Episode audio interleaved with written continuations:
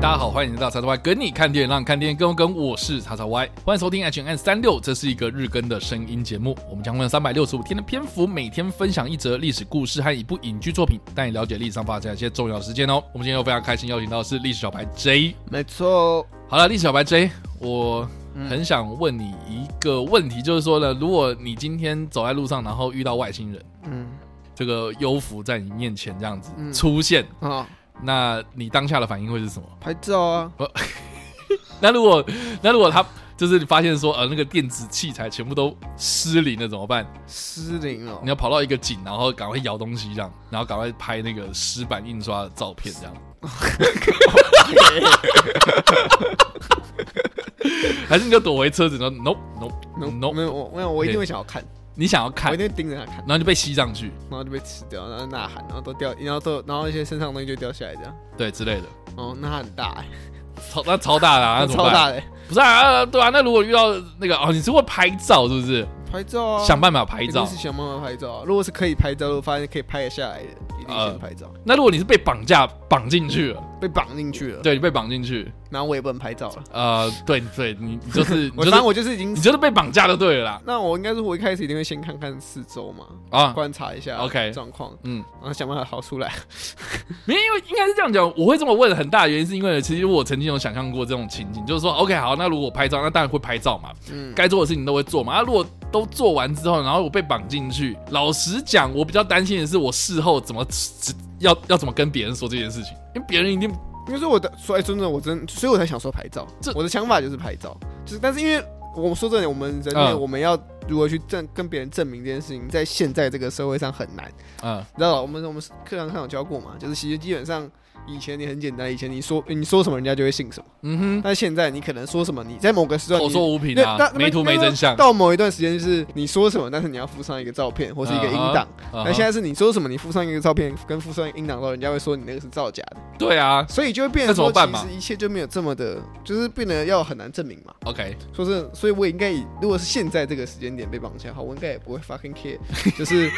别人相信 相不相信我这件事情。呃，因为基本上你就算是真的，人家。不想相信的，就是不会相信嘛。好的，那反正我们接下来介绍的这个历史事件是发生在一九七三年的十月十一号。嗯、这一天晚上呢，在美国的密西西比州的帕斯卡古拉这个地方呢，有一个废弃的造船厂。当时这个四十二岁的希克森和十八岁的派克这两个人呢，在河岸钓鱼哦。据他们自己的说法，就是说他们当时遇到了一个漂浮在空中、发着蓝光的大型铁灰色的圆球飞行器，这样子。那这个物体里面呢，就走出了。大概身高一百五十公分的人形生物，总共三个人呐、这个人是什么样的人？就是外星人吗？我们也不知道。反正就是这样一个人形生物呢，就把他们两个人带到了这个飞行器里面进行多项未知的试验。那这件事情听起来是不是很胡扯？但是他们当时就是没有拍照嘛，因为一九七三年。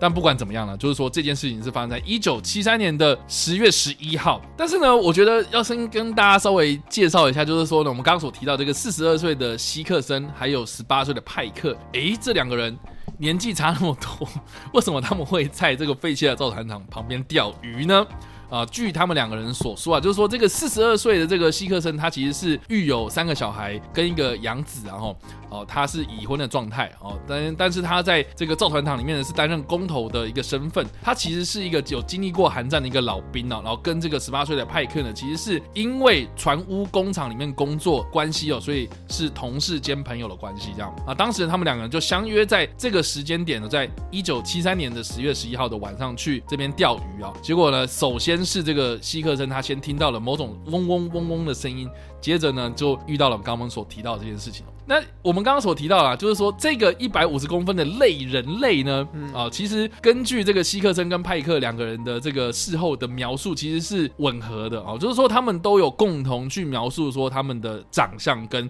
特征。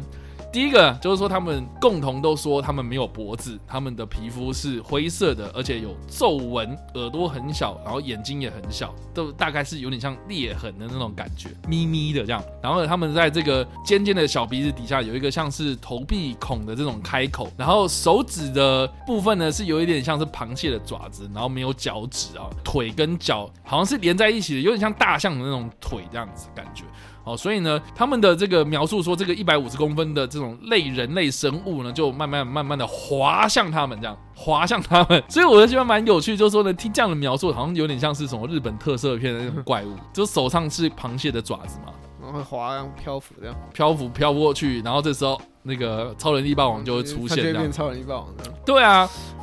没有听到好，Anyway，总之呢，就是说这个类人类啊，这个类人类生物呢，就飘向这个希克森跟派克呢，然后而且还用手去触摸他们，然后结果这两个人呢，就因为惊吓过度呢，就昏过去了。嗯，结果呢，这两个人再次醒来的时候呢，是已经就是在这个飞行物体里面，然后他们两个人呢没办法说话，可是呢，他们当时就是有点像是全身不能动的状态之下呢，就。被这个全身扫描，然后翻来翻去，然后做很多这样不同的检查。他们在经过前前后半小时之后呢，听到这个嗡嗡声之后呢，又昏过去这样子。然后结果再次醒来的时候，两个人是站在这个码头旁边这样子，而且这个不明飞行物体呢就已经不见了。所以这件事情发生之后，这两个人的意识渐渐清醒之后，就坐在这个汽车里面，大概花了快要一小时的时间哦，来平复自己的情绪呢。而且这两个人呢，过程之中，他们恢复情绪的方式就是不断的在喝威士忌这样。然后呢，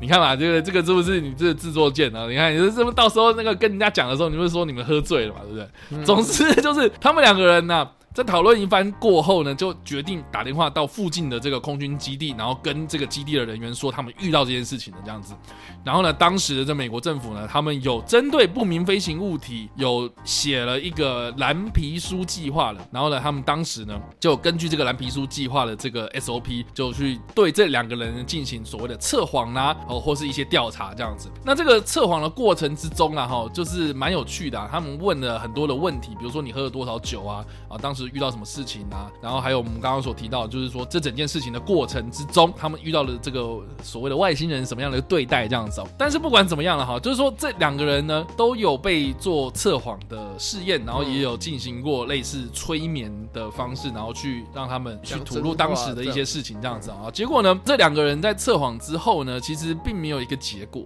就是说他到底是说真的还是说假的，我们测不出来，我们不知道他到底是说真的说假的。哦，但是我觉得啦哈，其实我以前呢、啊，小时候的时候，我对于这种这种测谎事件，我是觉得说，啊就送去测谎嘛，啊啊是真的就是真的，啊说假的就说假的。可是大家知道测谎的过程，其实你不能完完全全百分之百测定他是真的说实话还是说谎话，他只能是有一个参考，就是说在法庭上面测谎其实是一个参考依据而已，它并不是直接当做是一个实质的证据。他只能当做是判断的参考而已，所以当时他这个结果是没有结果的。然后，而且呢，这个经过很多这样不同的试验之后呢，其实那个结果已经不重要了。但重要的是什么呢？就是可以确定，就是说这两个人呢都有类似 PDSD，就是创伤症候群的一些现象。OK，对，就是说他们在事后呢，其实比如说有很多的这种严重的失眠问题啦，遇到什么样的一个，比如说闪光啦，啊，比如说这个事后可能遇到类似的一个状况的时候呢，他们这个反应都非常非常的剧烈。这样，希克森呢，他在后来呢也跟别人一起合写了一本书。啊，叫做飞碟帕斯卡古拉事件这样。可是呢，不管怎么样呢，就这件事情呢，在美国的社会呢，也引发了很多的讨论。而且呢，在一九七三年到一九七四年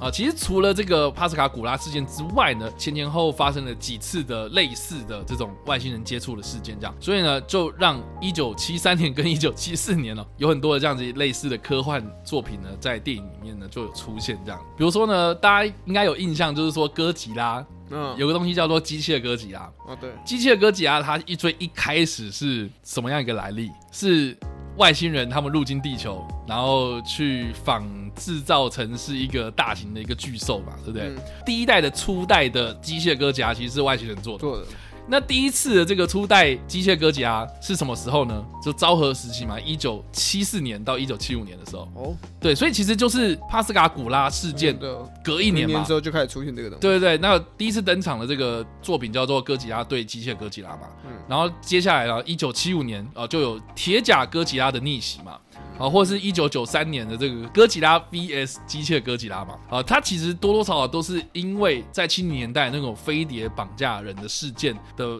这个很多起这种事件的影响，才造就就是说呢，人们对于这个外星人的想象有很多的这种空间诞生这样。所以其实我觉得这个也不只是美国啦，哦，其实它影响了很多这种影视产业的发展这样。所以大家应该有印象中，就是大概七零年代、八零年代那时候有很多类似的外星人主题的电影都会陆陆续续。像雨后春笋般的冒出来，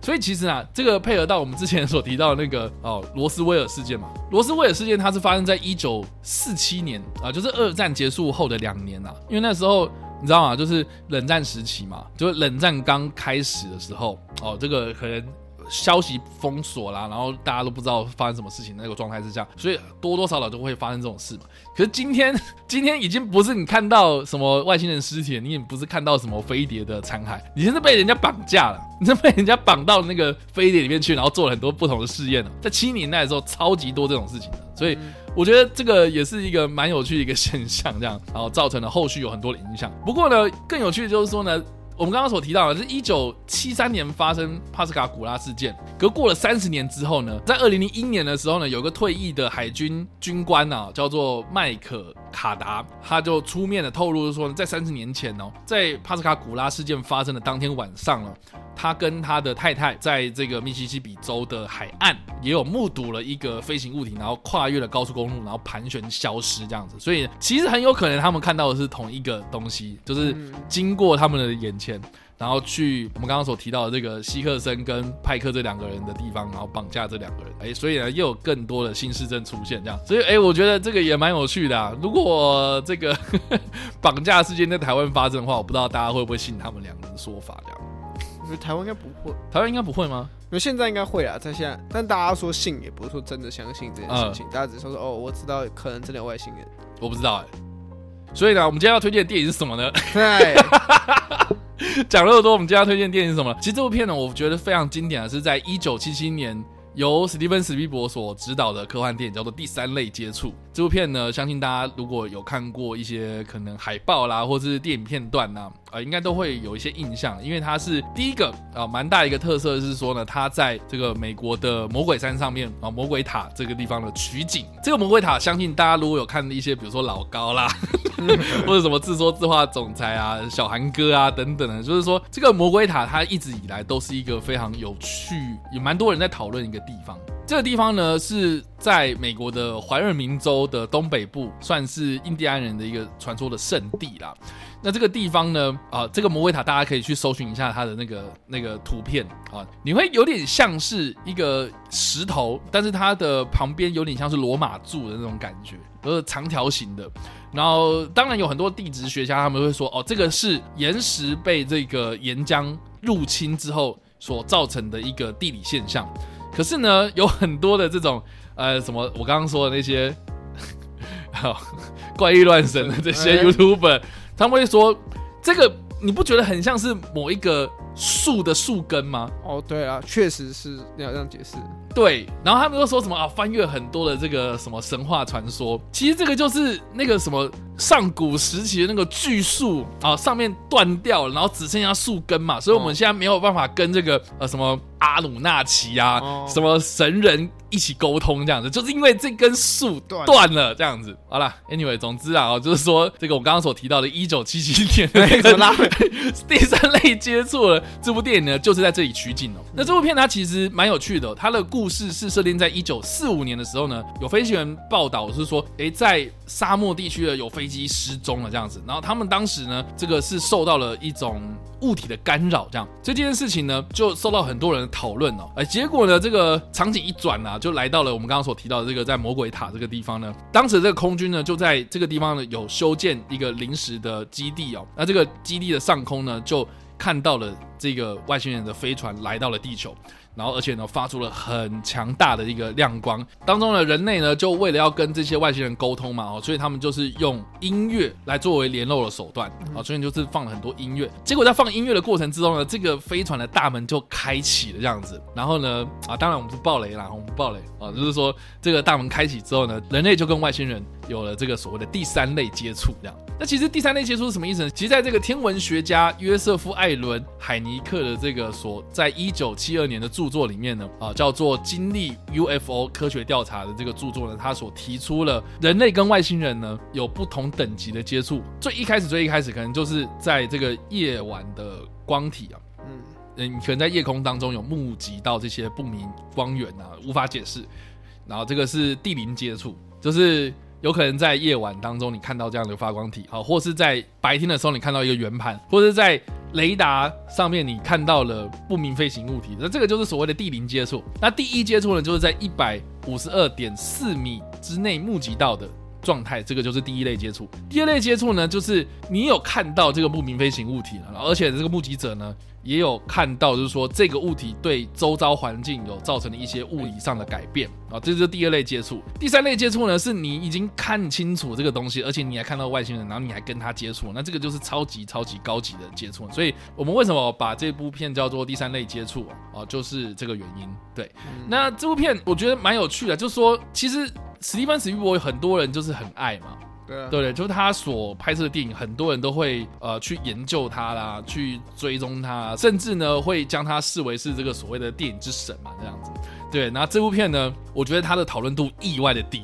就因为因为根本就很少人会去，比如说好类似的外星人的题材，我觉得史蒂芬史匹柏另外一部 E.T. 那就是更火了嘛，对对吧？更多人讨论嘛，而结果第三类接触反而很少人讨论。你看我在介绍这部片的时候，我不知道 Jericho 有没有看过这部片，我没有看过，你连听都没听过嘛？哦，对，我没有。对吧？你连听都没听过，可是他竟然是被当时这个美国国会图书馆列为是文化上、历史上、美学上有意义的一部电影哦，而且被收在这个国家影片的登记表里面哦。而且他在二零一七年的时候，还有在这个戏院用四 K 修复的方式呢重新上映。而且呢，这部片呢，在一九七七年上映的时候呢，在口碑还有票房上面，在美国表现都非常非常好。这样说呢，这部片还有很多值得一提的地方呢，比如说它的配乐是 John Williams。哦，刚刚有提到嘛，就是说人类用音乐去跟外星人接触联络这样一个手段，其实也被后来很多电影致敬。然后再来呢，就是说这部片它的演员也非常厉害哦，就是说他找来的这个大白鲨的男主角，就是理查德雷福斯啊，在这部片里面呢，他也是主演。然后还有这个楚服，法国的这个新浪潮的导演啊，楚服啊，他。也有在这部片子里面啊有演出。总之啊，就是说这部片不管在历史意义上面啊，或者他在幕前幕后上面，看哦，他在一九七七年，就是这个帕斯卡古拉事件发生的四年之后，所以你就知道说，全世界在七零年代的时候都有掀起了一股这个外星人风潮这样子，对啊，所以你就可以知道说这个时代意义是如何的这样。嗯。好了，那以上啊，这个就是我们今天所分享的历史故事啦。那一分是 呃呃啊，五分是哇哦。那 Jericho，你这次会给几分呢？哇哦哇哦，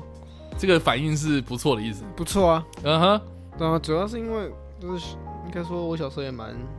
喜欢外星人。对啊，因为我小学有做一个小论文，就是做外星人。哦，真的吗？对，我小学做一个小论文，就是外星人。啊、嗯，就在我小学的时候，那时候反正就看很多那种。书啊，嗯、外星人相关的书，但也是胡扯啦。嗯、有一些，比如像是，嗯、就是刚刚讲的怪力乱神，OK，比方说甘乃迪嘛，OK，就，外星跟外跟外星有关这样什么之类的。嗯、那小时候就是做了，就是看了很多书，然后当然也有提到，比方说我们刚刚讲了很多事件，其实经经典的外星人事件基本上都会被提及的啊。因为近几年其实发生就比感觉比较少一点。啊。对，所以就小时候对那个东西很有兴趣。那如果那如果你真的遇到的话，那你真的会拿手机起来拍？拍啊，拍到爆这样。一定拍到爆！我来，我给你一个特写。我一定会想要拍下来，但拍下来不是为了要红，嗯，不是为了要赚钱，不是为了要拯救我的的那个什么马场之类的。靠背，OK，反正拍下来就只是想要做一个纪念，毕竟就是应该说，我从小就对外星人的事情觉得蛮有趣的。OK，然后虽然好像在我小时候，大家对于这种事情也很少去发了，嗯，然后到现在好像大家比较对这种事情可以接受度比较高了。嗯哼，就大家一定会说，你如果你问人家说，就是就是问说，你觉不觉得这个宇宙可能有其他外星人啊之类的？大家一定会说有嘛。嗯，因为我们对于这个，我们对于那个宇宙的认知越来越广嘛，就就觉得说好像不太可能真的只有我们存在于这个世界上。反正，就很多这种提问会出来，所以我觉得今天这个故事，今天这个事件啊，我觉得是觉，我是觉得对于喜欢外星人的同好来说，应该会觉得蛮有趣的。好啦，那以上呢就是我们今天所分享的历史故事啦，以及我们所推荐的电影啦。不知道大家在听完这个故事之后，什么样想法，或是没有看过这部电影呢？都欢迎在留言区留言，或在首播的时候跟我们做互动哦。当然呢，如果喜欢这部影片或声音的话，也别忘了按赞、追踪我们脸书粉丝团、订阅我们 YouTube 频道、IG 以及各大的声音平台，也别忘了在 Apple Podcast 和 Spotify 上留下五星好评，并且利用各大的社群平台推荐和分享我们节目，让更多人加入我们讨论哦。以上呢就是我们今天的 H&M 365，希望你们会喜欢。我们下次再见，拜拜拜。